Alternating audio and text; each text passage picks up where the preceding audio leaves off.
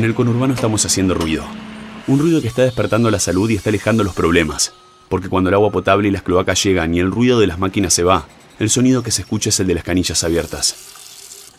Las obras que te hacen bien están llegando a tu barrio. Más información en mejoratubarrio.aisa.com.ar. Agua y Saneamientos Argentinos. Ministerio del Interior. Obras Públicas y Vivienda. En la ciudad, la red integral de monitoreo ya cuenta con más de 8.000 cámaras entre calles, subtes y colectivos para detectar alertas en tiempo real, además del anillo digital de monitoreo de patentes. Juntos, seguimos avanzando hacia una ciudad más segura. Buenos Aires Ciudad.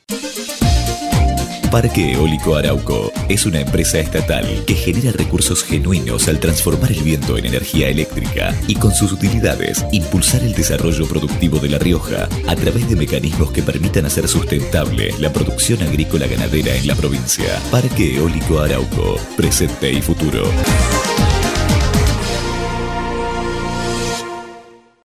Simmons Beauty Rest, la más confortable sensación.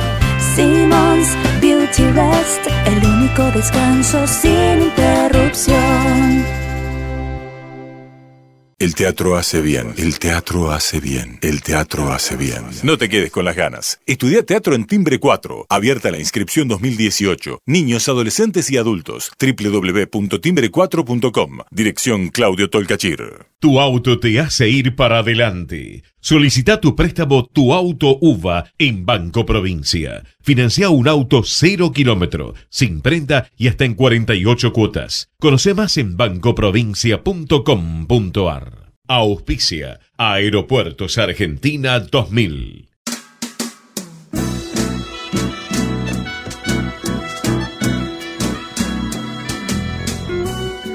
Entrevistas con los protagonistas de la política, la cultura, el espectáculo, la música y el deporte. Un diálogo abierto para pensar desde una óptica diferente. Voces y memoria, los martes de 20 a 21 con la conducción de Hernán Dobri. Gritos do seu sangue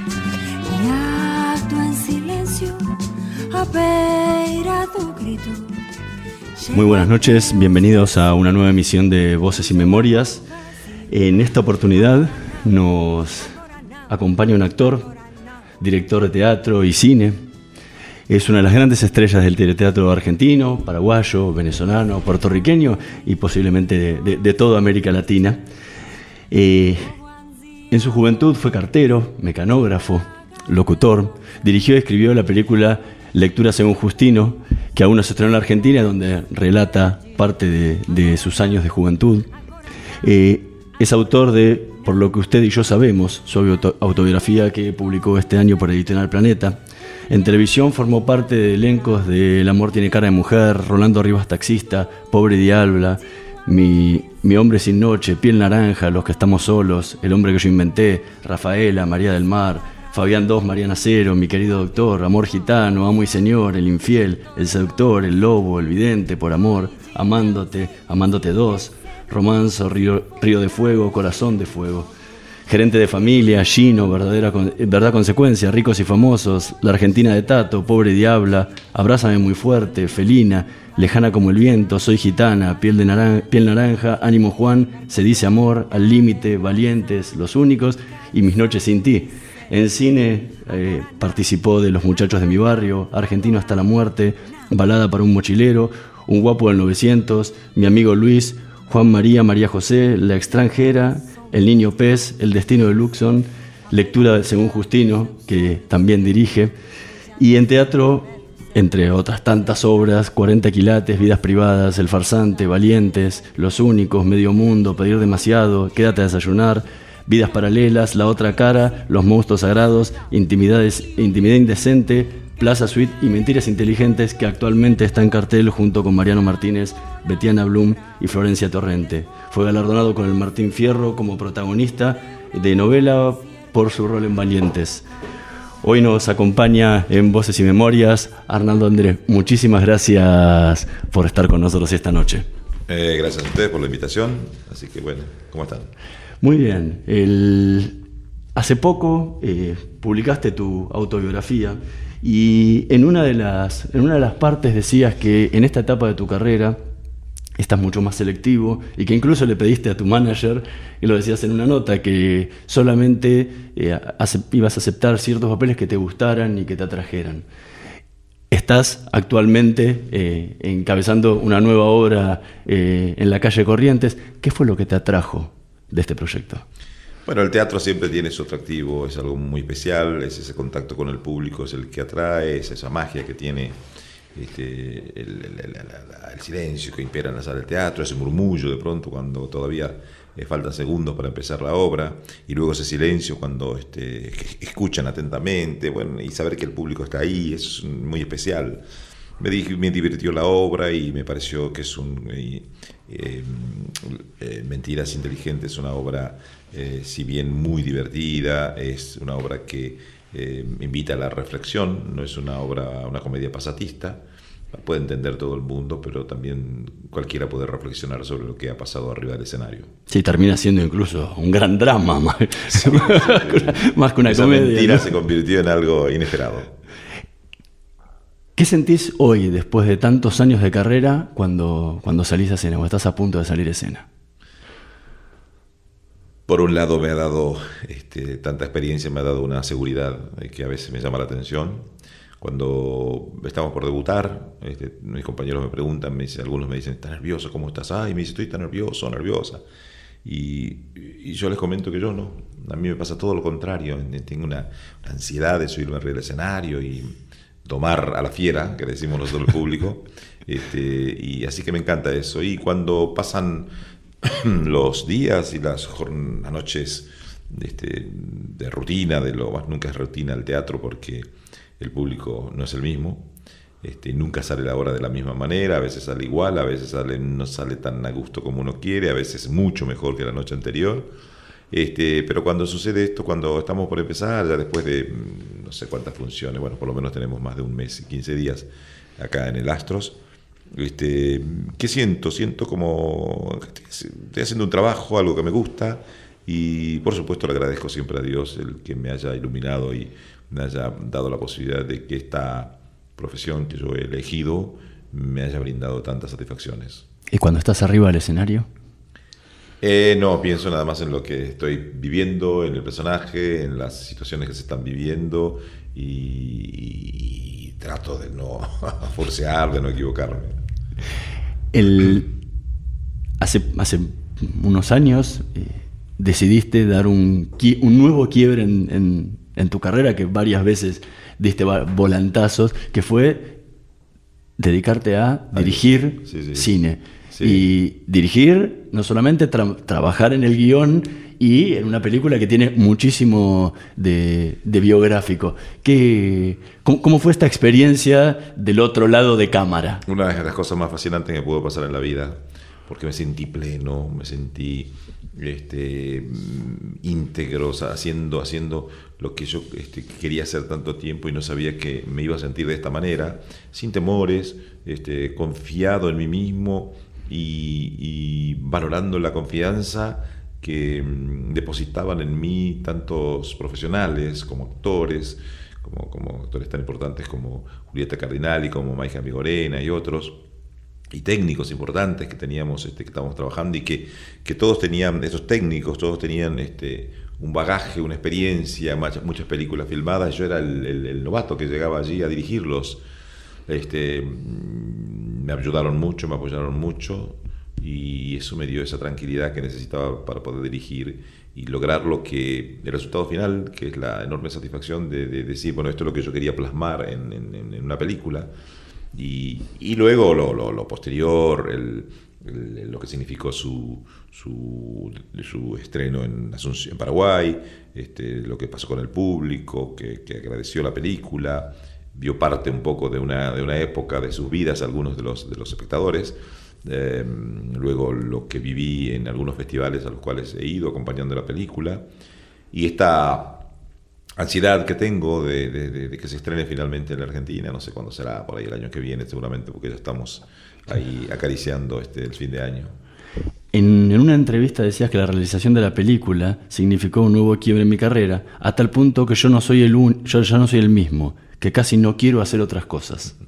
El rol de director es tan completo, tan interesante que no lo quiero abandonar. ¿Estás pensando en otros proyectos como director? Eh, estoy pensando, por ahora tengo que esperar un poquitito, que las cosas en el Inca estén un poquito más este, tranquilas, que se aclaren un poquito la, política de, administrativa del Inca, que creo que estamos en eso, pero bueno, eh, por ahora eh, hay una realidad que es que yo se necesita, mejor dicho, que yo estrene primero mi película acá en Argentina como para poder acceder a otro crédito, a otro subsidio, mejor dicho, bueno, crédito no he tenido. Este, así que estoy esperando eso. Pero lo cierto es que mm, sí, no, no quiero ser tan cruel con la profesión y decir que me da pereza actuar, pero eh, me cuesta, me cuesta de pronto a esta altura de mi vida este, involucrarme de entrada con un proyecto como actor. Este, como que quiero dirigir más que otra cosa. Este, Mentiras Inteligentes, la leí, la acepté y cuando empezaron los ensayos era como decir, ay, tengo que ir a actuar, tengo que ir a ensayar, tengo que ensayar. Hasta que después vas entrando ahí en la vorágine del ensayo y, un día este, tenés la camiseta puesta y salís a transpirarla. Y, el, y a nivel de, de los nuevos proyectos, ¿estás involucrado también en el guion? ¿O son proyectos con traídos desde afuera? No, no, el guion ya es, es un guion mío este, por supuesto he trabajado con un, con un este, guionista, pero es historia mía, decisión, idea mía, este, y, eso estoy esperando que poder este, darle, darle este, presencia en, un proyecto. Por ahora, como proyecto está dentro de un cajón, digamos, esperando. ¿Y cómo es tu, tu, eh, tu proceso como guionista? Se me ocurren las ideas, pienso, generalmente tienen una punta de lanza, es algo, una experiencia por ahí vista, vivida. Eh, si bien Lectura San Justino, bien lo dijiste vos, se basa en una experiencia mía, en mi, vida como adolescente, este, pero en este caso mi otro proyecto este, son experiencias, cosas que me han llamado la atención, y en base a eso crear una historia mm, lleva su tiempo, es un proceso largo escribirlo, luego discutirlo con el guionista o con el, con el productor y, demás, lo vamos corrigiendo, corrigiendo y salen, mm, por ejemplo, de San Justino tuvo, mm, no sé si luego 10 versiones antes de filmarla. Eh, y, y, con este proyecto nuevo ya estamos, hemos tenido, mejor dicho, ahora está un poco encajonado el asunto, este, como creo que cinco, ya cinco versiones. E incluso en, la propia filmación después también se va modificando. Se modifica y llega el momento de la edición y decir, no, esta escena mejor no la ponemos, sí, sí, sí. Eh, estamos conversando con Arnaldo André. Vamos a escuchar el primer tema que eligió para esta noche de Voces y Memorias, Historia de un Amor, en la versión de Luis Miguel. ¿Puedo explicar por qué? A la vuelta, a la ah, vuelta te iba a preguntar eso. bueno. No.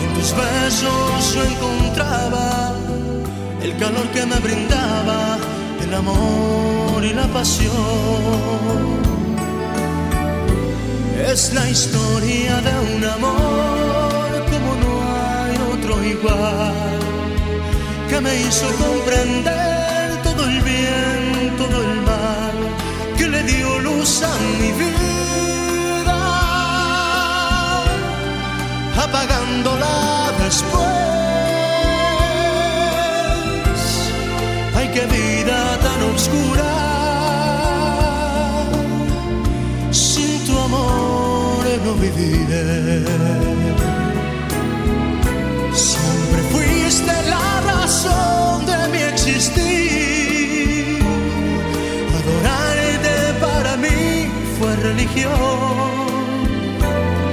En tus besos yo encontraba el calor que me brindaba el amor y la pasión.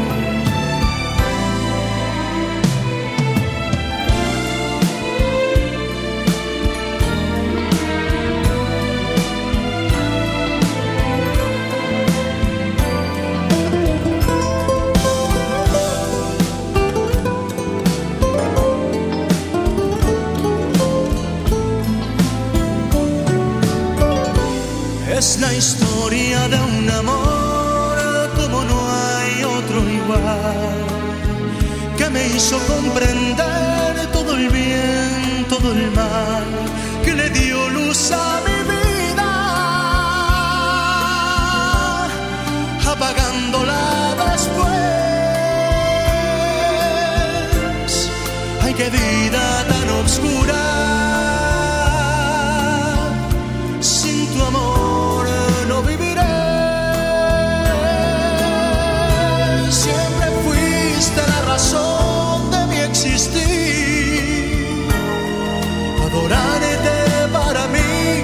En tus besos yo encontraba el calor que me brindaba el amor y la pasión.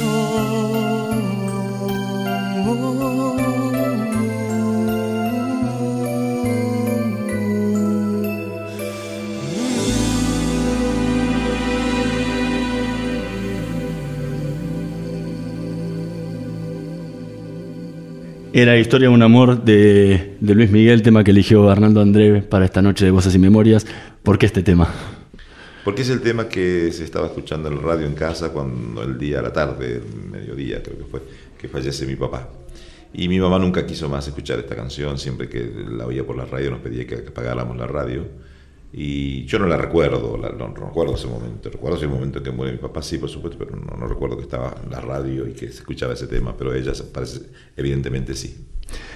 El, de chico decías que tenías una personalidad muy similar a la actual. En tu, en tu último libro lo, lo, lo explicás. Dice que saqué un poco el carácter de mi papá, severo, autoritario si se quiere. Era obsesivo con sus cosas, con el orden especialmente. El lugar que ocupaba cada cosa es muy importante porque él tenía miles de objetos y accesorios. ¿Qué quedó en tu personalidad de él? Bueno, mucho, mucho, mucho, mucho, mucho. Eh, no sé si mi papá, este, yo creo que no, no sé, no recuerdo, tenía ese humor que tengo yo. Yo soy una persona que tiene mucho humor, cultivo el humor, eh, no puedo pasar un día sin, sin, sin hacer un chiste o, eh, o- sí, decirle algo a alguien, que sacar una sonrisa a alguien. De eso no me acuerdo mucho de mi papá, ¿no? Pero sí, recuerdo sí que de pronto hacía que yo lo respetara mucho. eh, por ahí venía una que otra caricia, cosa que yo esquivaba, porque también yo era arisco. Este, pero bueno, lamento, siempre lamenté mucho haberlo perdido tan, tan pronto. Y a veces cuando yo veo en la calle este, un padre con un hijo, ya sean de cualquier edad, y veo que se abrazan, este, y, y yo digo, qué lindo, yo eso no, lo- no, no, lo- no lo viví, no lo viví. ¿Y de tu mamá? Porque no nombras, la, la nombrás siempre como que ella te fue acompañando, Sí, sí, sí, pero. ¿qué, qué hay en vos de tu mamá? También falleció hace unos, hace unos años. Sí, y de mi mamá, mm, de yo, eh, eh, mi mamá mi mamá tengo un, mejor, un recuerdo más, más, más este, claros que de mi papá, pero cuando yo te hablo de la autoridad y demás, yo no sé si mi mamá, mi mamá también era autoritaria, ¿no? Era como que había que respetar esto, aquello, este, y lo del orden también, este, eh, creo que yo creo saqué cositas de ambos, este, a ver, mi mamá, por ejemplo, es eso, recuerdo que, y yo saqué de ella, el querer controlar todo con la mirada. Era todo lo que sucedía, ella observaba y siempre tenía que hacer un comentario. No, no lo dejes en la ladera, no, se va a quedar acá, no. Ta, ta, ta, ta, esto, aquello, todo. Eh, Tal vez un poco eso yo tengo. Eh, yo lo he contado a amigos míos y, algunos de ellos cuando pronto hago algo, un comentario así, me dice, va, ya salió doña Fernanda. Pasaste una infancia si bien de, mucho juego, y, pero de mucha responsabilidad también porque empezaste a trabajar desde, desde muy chico.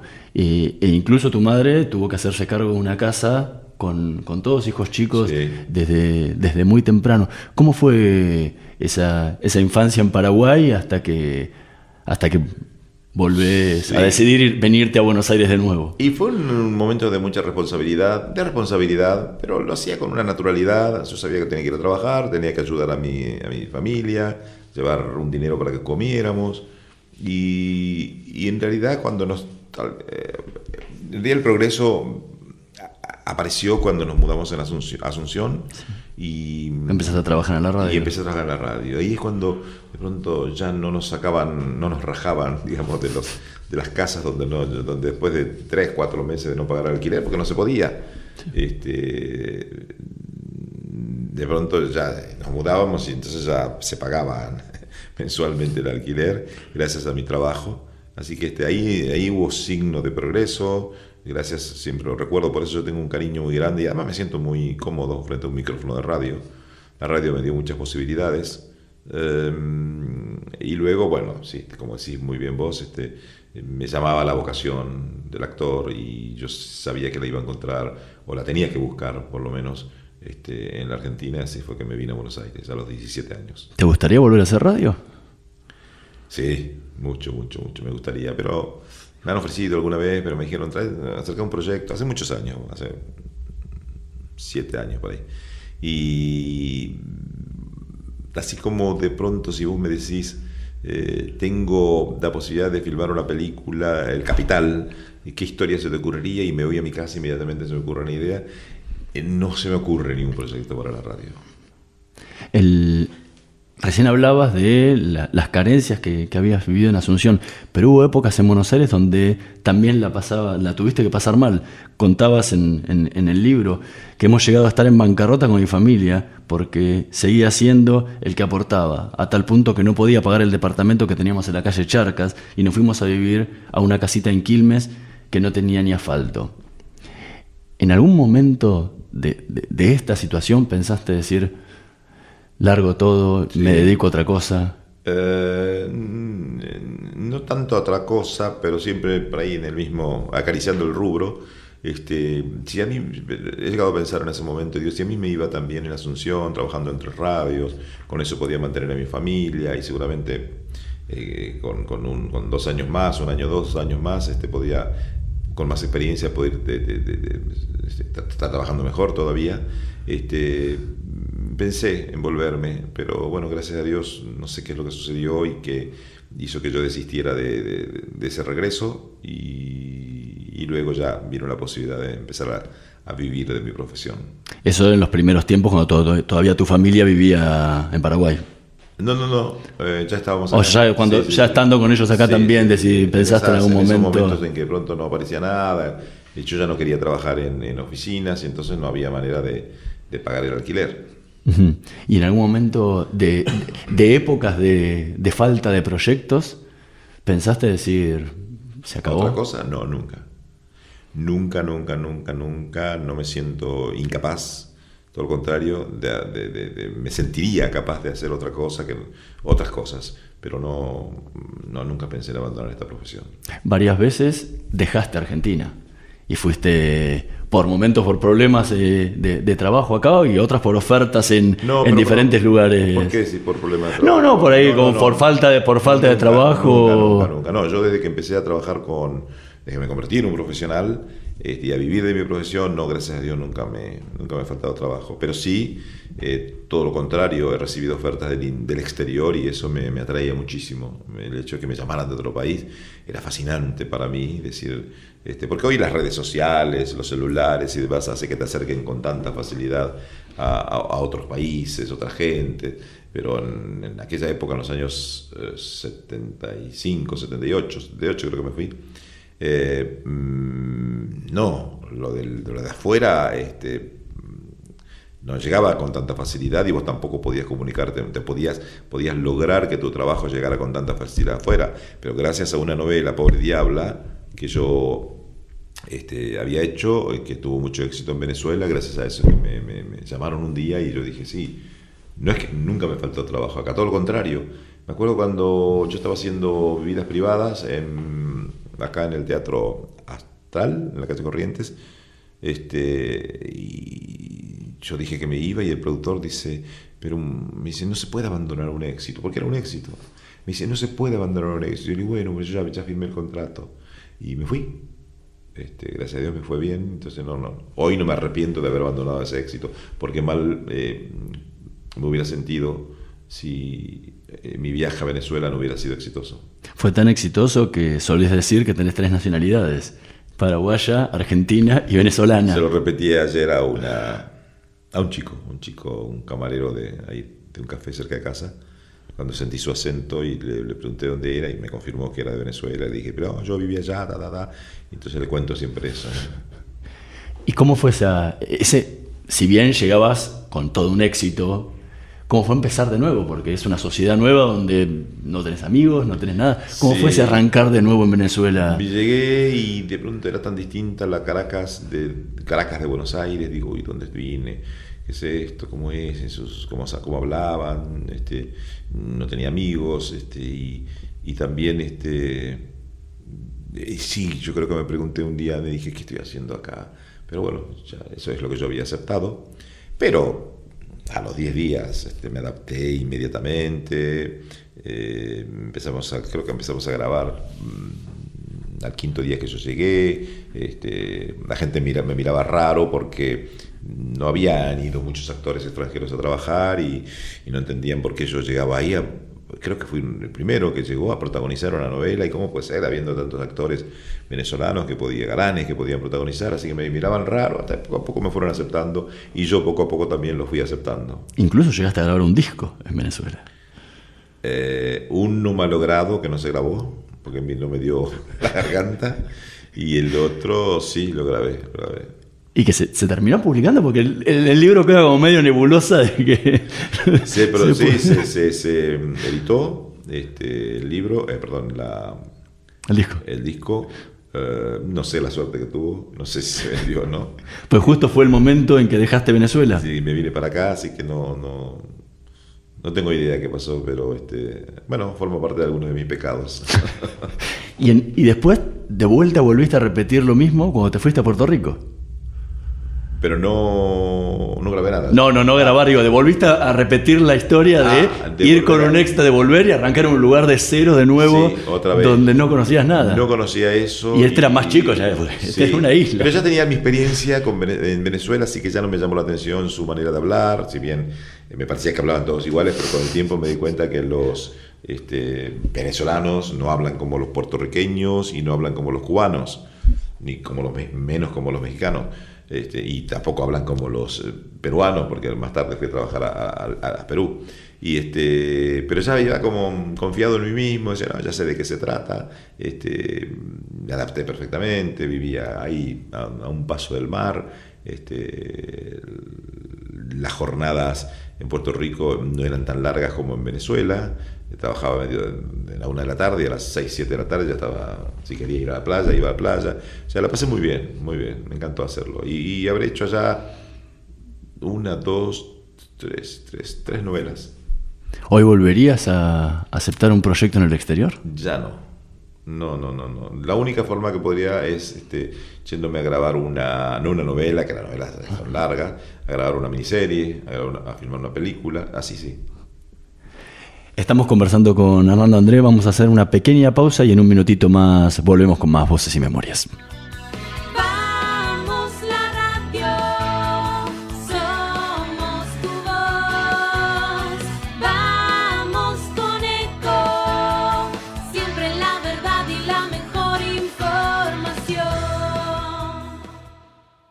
Descarga gratis de tu celular la aplicación Ecomedios Podés escucharnos en vivo, informarte con las últimas noticias y entrevistas en audio y video. Búscala y bajate la aplicación Ecomedios. Podés vernos en vivo en ecohd.com.ar. ecohd.com.ar. Conectate con nosotros. Twitter arroba Ecomedios 1220. Voces y memoria. Una hora con los protagonistas de la política, la cultura, el espectáculo, la música y el deporte para pensar desde una óptica diferente.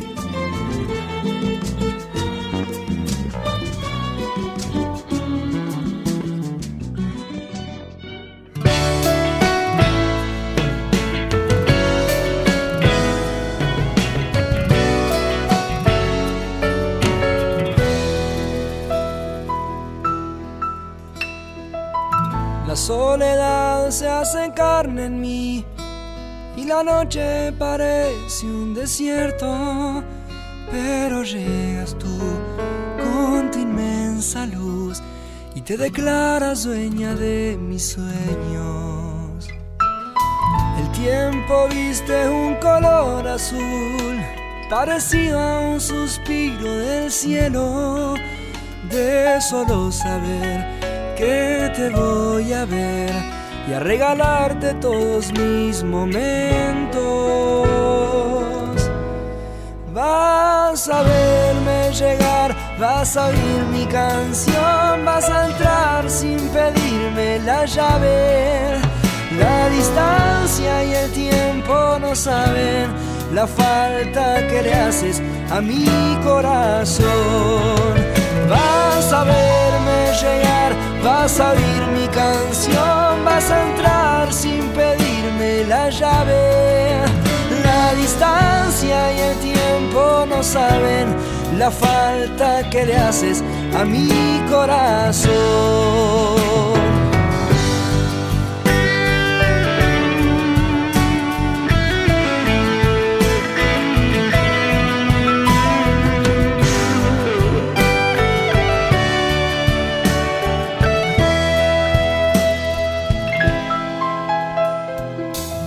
Soledad se hace carne en mí y la noche parece un desierto, pero llegas tú con tu inmensa luz y te declaras dueña de mis sueños. El tiempo viste un color azul parecido a un suspiro del cielo, de solo saber que te voy a ver y a regalarte todos mis momentos. Vas a verme llegar, vas a oír mi canción, vas a entrar sin pedirme la llave. La distancia y el tiempo no saben la falta que le haces a mi corazón. A verme llegar, vas a oír mi canción, vas a entrar sin pedirme la llave. La distancia y el tiempo no saben la falta que le haces a mi corazón, porque puedo callar mis palabras y escucharte en el viento hablar, porque puedo soñar para verte y tenerte aún sin soñar. Vas a verme llegar, vas a oír mi canción, vas a entrar sin pedirme la llave. La distancia y el tiempo no saben la falta que le haces a mi corazón. A verme llegar, vas a oír mi canción, vas a entrar sin pedirme la llave. La distancia y el tiempo no saben la falta que le haces a mi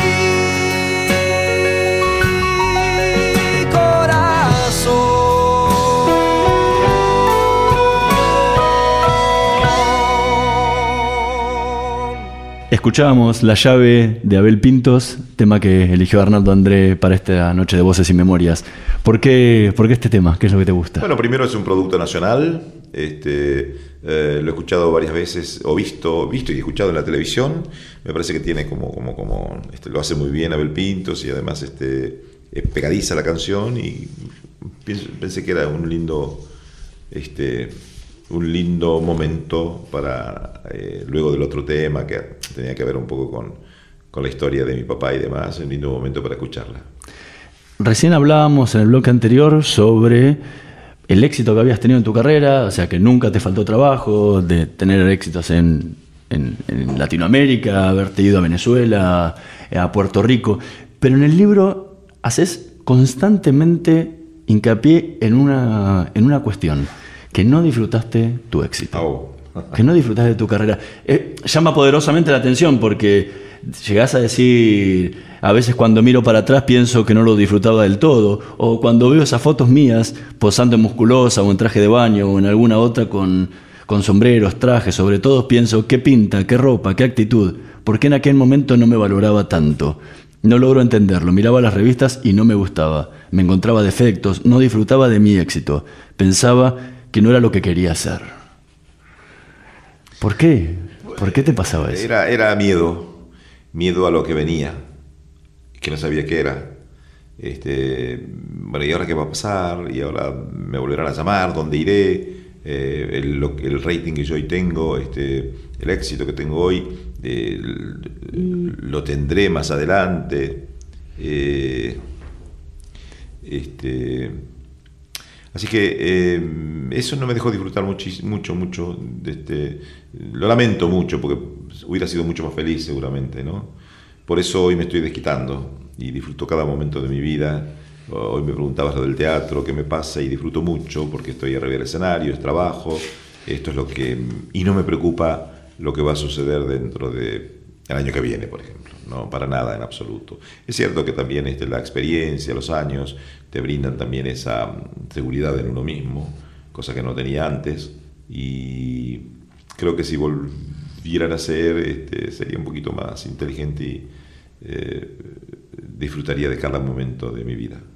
¿Qué cambió para que, más allá de los años de experiencia, porque hace muchísimos años que, que- que estás en el, en el rubro, pero esto te pasó hasta no hace tanto tiempo, ¿qué cambió en vos para darte cuenta y hacer este cambio? Mm, uh, bueno, sí, vos lo dijiste, la madurez creo, este, darle importancia a las cosas realmente necesarias y otras no. Este, mm, también pensar que el éxito es efímero este, y que yo debería saber de, antemano que eh, uno no lo compra el éxito para toda la vida, tenés que ir peleándola, luchando y, y lográndolo. Este, y el pensarlo de esa manera hoy me da una seguridad, cosa que antes no la tenía. Creo que cambió el hecho de pensarlo, madurarlo y hoy disfrutarlo. Decías en el libro también que los últimos 10 años me propuse convertirme en un ser humano, en un buen ser humano, y ser una persona que pelea por la paz, por su propia paz. Y esa paz me permite disfrutar mucho más de la vida que antes. ¿Cuál es, ¿Qué es esa paz por la que peleas? Eh, esa paz personal, sí, ¿no? Sí, sí, sí, sí. Eh, uh, valorar, como dije antes, este, todo lo que vale la pena, digamos, ¿no? Este, no, no ponerme mal por, por, por, eh, por cualquier cosa, por las cosas que me molestan por ahí, eh, entregar más a mis seres queridos, a la gente, eh, compartir más con, con la gente que quiero. No digo con mi familia, porque mi familia siempre ha estado presente en mi vida. Este, irme a la cama, eh, sí, por ahí con un problema a cuestas, pero eh, pensando que nada, que nada puede evitar que yo, yo tengo que dormir esa noche, dormir tranquilo, porque al día siguiente ese problema va no a ser tan, tan grave como, el, como, como, como lo dejé antes de irme a dormir. Y al día siguiente encuentro una, una manera de solucionarlo, de, tratar de solucionarlo, y realmente me doy cuenta que, bueno, me hice mucha mala sangre la noche anterior, pero... Y esa paz interior, el tratar de ayudar a los demás, me da mucha paz a mí. Eh, yo venía recién en el auto y, y veía unas chicas con sus con flores vendiendo, tratando de ver flores. Yo digo, ¿cuántas flores venderán? Un chico también. Y decía, ¿les alcanza para poder vivir? ¿Qué, qué, qué expectativas tendrán hoy diciendo voy a llegar a mi casa? ¿Cuánto llevaré? Uh, y no, eso que en realidad no, no debería darme paz. Eh, sin embargo, la paz es porque, porque digo, bueno, hay otros que me preocupan, que por ahí no los conozco, por ahí no los puedo ayudar mucho, pero este, les deseo desde el lugarcito donde iba, mi auto, yo decía, ojalá Dios los ayude, y todo eso me llena de paz a mí. En, cuando veías a esas chicas, ¿te veías vos de chico trabajando de cartero? Ah, no de esa manera, no de esa manera porque yo, sí, tal vez, me- si me pongo a pensar, este, pero era como que ellos estaban tratando de vender un producto, por ahí no vendían nada. Yo, sin embargo, trabajando de cartero tenía un dinerito que, que- que me ayudaba. No, lo, lo decía por esa cuestión del chico trabajando y tratando de ayudar a su, a su familia para, para, para vivir, ¿no? Sí, sí, sí, sí. Pero bueno, este, eh, en las mismas circunstancias estábamos. No sé, la, no, sé la, la- no sé la situación en la cual estaba esta gente, ¿no? pero seguramente sí. Tienen que llegar a la casa así, bueno, ¿qué, qué, qué- qué pude, qué pude juntar? Hace, en, una, en una nota hace poco tiempo decías que tal vez 20 años atrás hubieras tenido más sueños. ¿Cuáles son esos sueños que, que te quedaron pendientes o esas cosas que Oh. te quedan pendientes? No, los sueños estaban. Lo que quise decir tal vez es que hubiera sido más. Tal vez hubiese eh, sido lo valiente como para llevarlos a cabo. O sea, mis sueños eran en seguir camino, llegar a Hollywood, eh, poder hacer mi carrera en Hollywood. Este, mismo pensé también en, en Italia. Eh, nada de eso hice. Me quedé, me quedé, me quedé, me dejé este, tentar por las ofertas de trabajo que tenía acá. Y no estoy, no lo lamento, lo comento como una cosa así. De, de- pronto hubiera, hubiera cambiado mi vida si me hubiera ido. Qué sé yo, por ahí me hubiera ido, no me hubiera ido bien. Entonces, entonces todo lo que soñé con, con, con- con vivir en mi profesión, tener éxito y demás, no se me hubiera dado. Bueno, se me dio acá. Incluso lo de, lo de ir a, a trabajar a Estados Unidos, durante mucho tiempo ibas a Nueva York, estando en Puerto Rico, incluso ibas a Nueva York a aprender inglés y a mejorar tu Aprender inglés para eso. Porque yo quería hacerlo, claro, sí, sí, sí. Yo he pasado meses en- en- en Nueva York, en Los Ángeles también he estado. Este, y, mi idea era esa, esa, ¿no? Pero bueno, de pronto aparecía mi representante y me hablaba de algo acá y dije, bueno, puedo ir, tengo tiempo todavía, voy, voy, voy. Sí, bueno, vení, me quedaba acá y después con el tiempo también dejé de hacerlo. Dice, bueno, ya está, esto es, este es mi, lugar, mi, mi- mi trabajo y no lo estoy pasando mal. ¿Y de cuentas pendientes que te quedaron?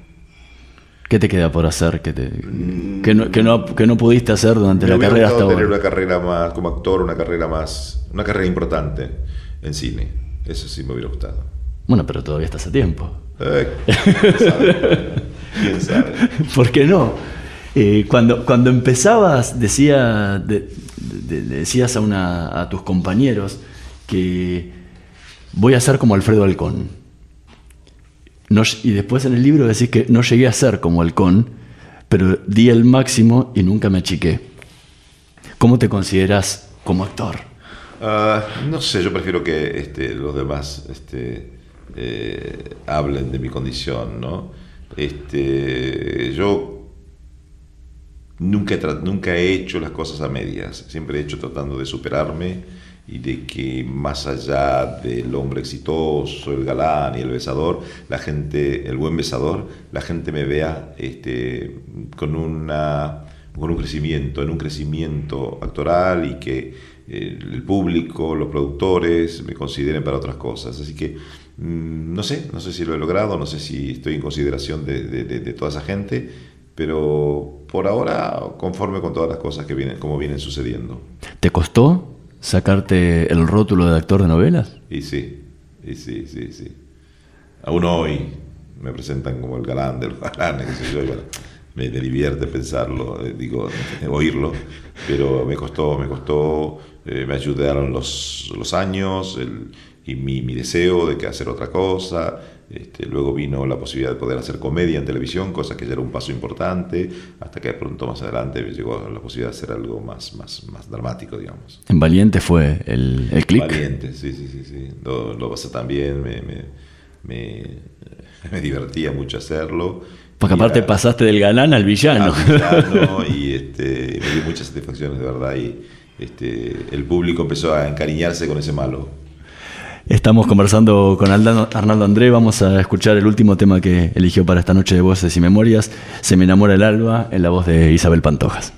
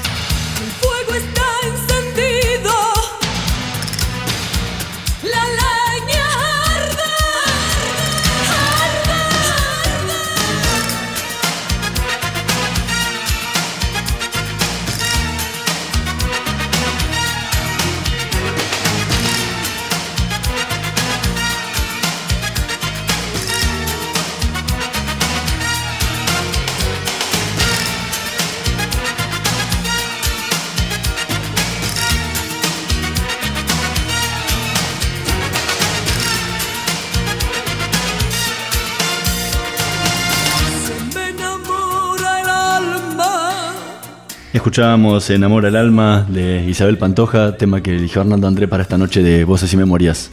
¿Por qué este tema? Me gusta mucho la Pantoja.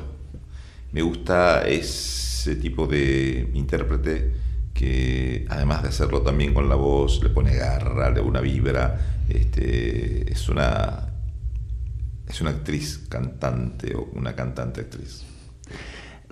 En, en los bloques anteriores estuvimos hablando un poco de, de- de tu carrera.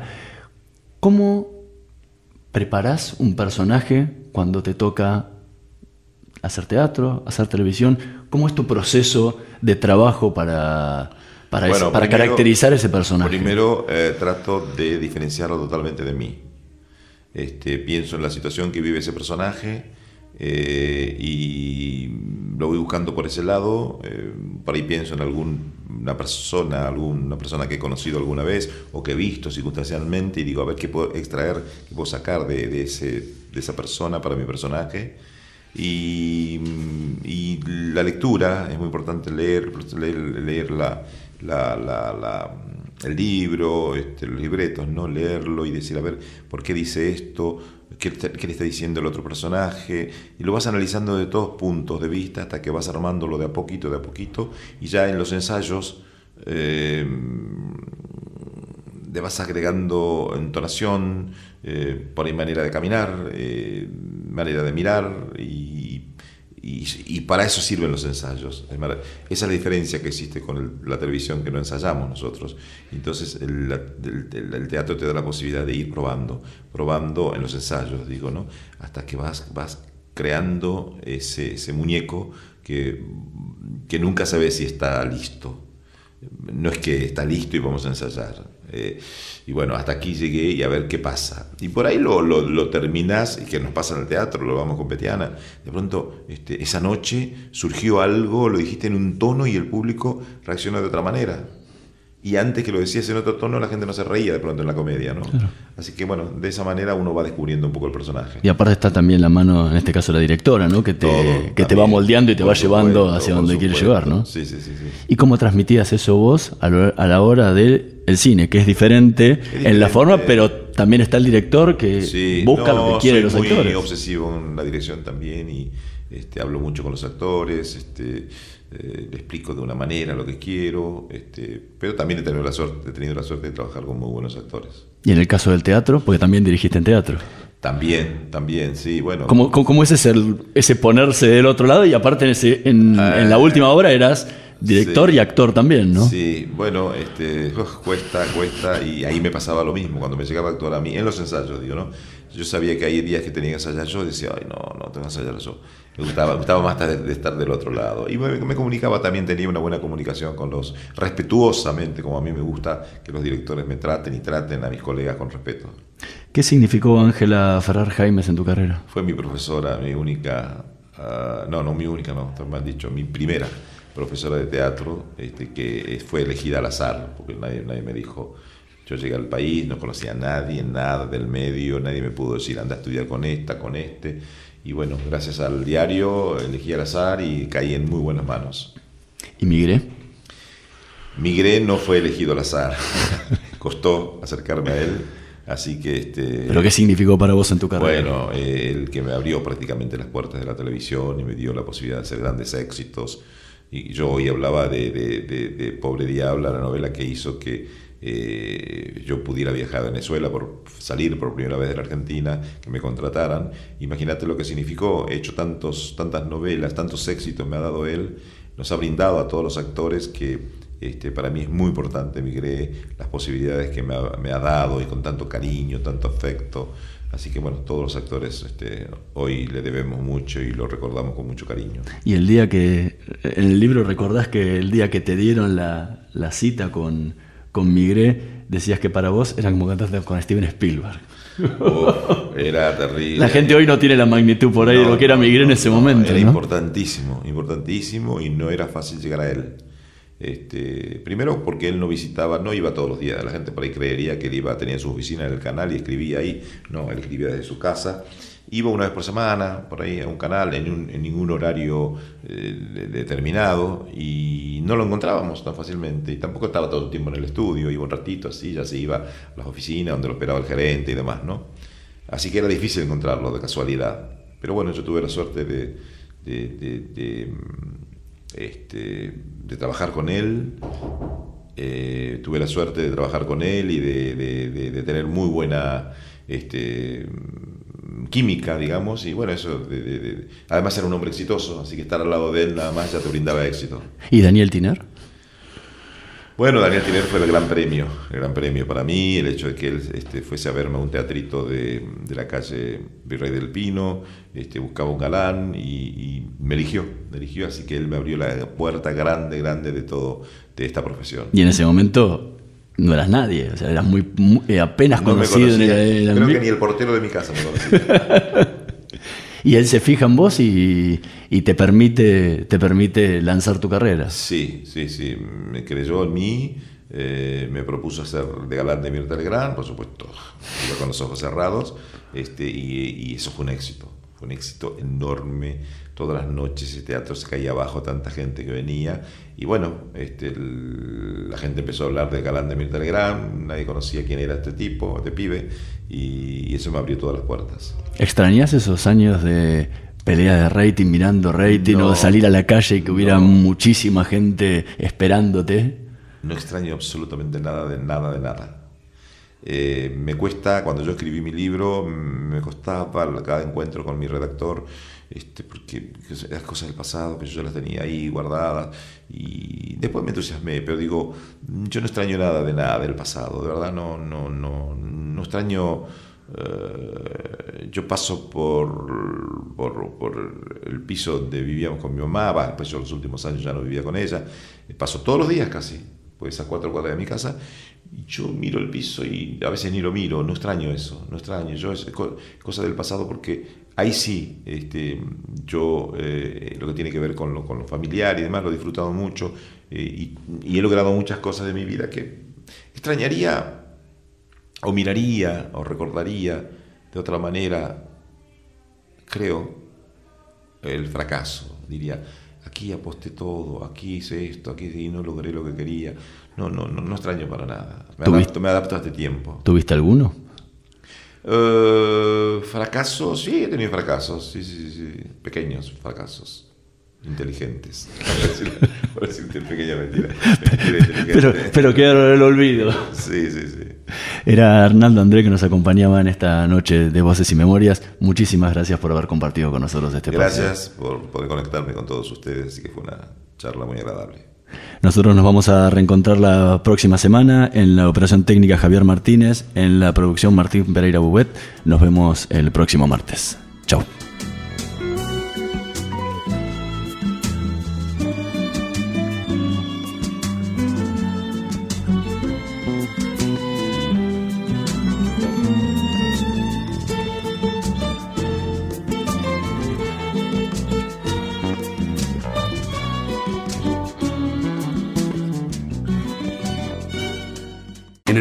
Estamos haciendo ruido. Un ruido que está despertando la salud y está alejando los problemas. Porque cuando el agua potable y las cloacas llegan y el ruido de las máquinas se va, el sonido que se escucha es el de las canillas abiertas. Las obras que te hacen bien están llegando a tu barrio. Más información en mejoratubarrio.aisa.com.ar. Agua y saneamientos argentinos. Ministerio del Interior. Obras públicas y vivienda. En la ciudad seguimos sumando cada vez más controles en las calles y ya secuestramos más de 10.000 motos ilegales en el último año. Juntos, seguimos avanzando hacia una ciudad más segura. Buenos Aires Ciudad.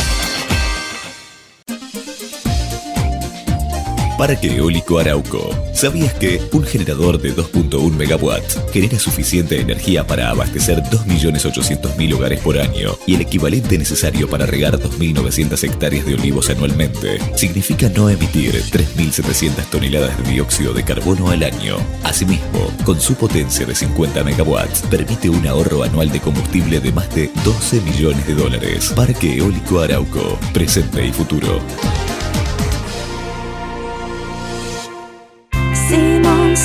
Beauty Rest, la más confortable sensación.